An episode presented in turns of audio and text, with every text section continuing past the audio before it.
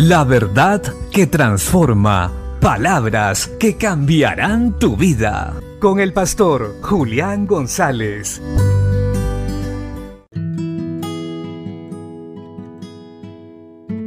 La Biblia dice en la segunda carta del apóstol Juan capítulo 1 verso 6.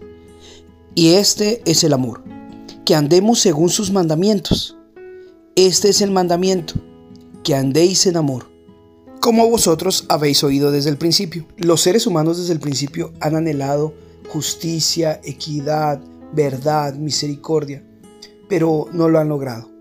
Las guerras se han multiplicado, la maldad sigue creciendo. Pero este texto nos habla de cómo podemos llegar realmente a la unidad, y es guardando los mandamientos de Dios.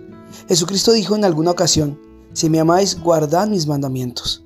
Este texto nos dice que el amor es guardar su mandamiento y que el mandamiento es andar en amor.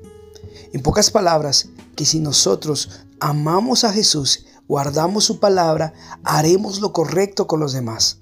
Nos perdonaremos, haremos lo justo unos con otros, no nos mentiremos y por ende tendremos una sociedad más justa, donde los gobernantes gobernarán con equidad, cuidando el bienestar del pueblo.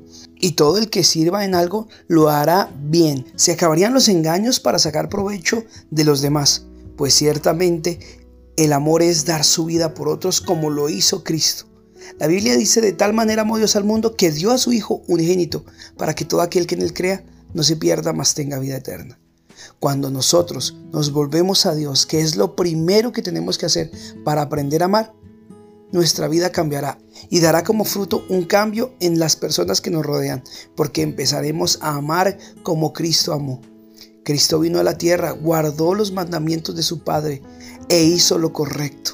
Si nosotros aceptamos a Cristo Jesús como Señor y Salvador, aprendemos la palabra y la guardamos, Ciertamente lo que nos rodean alcanzarán también el amor de Dios al ver a través de nuestras acciones lo que es correcto.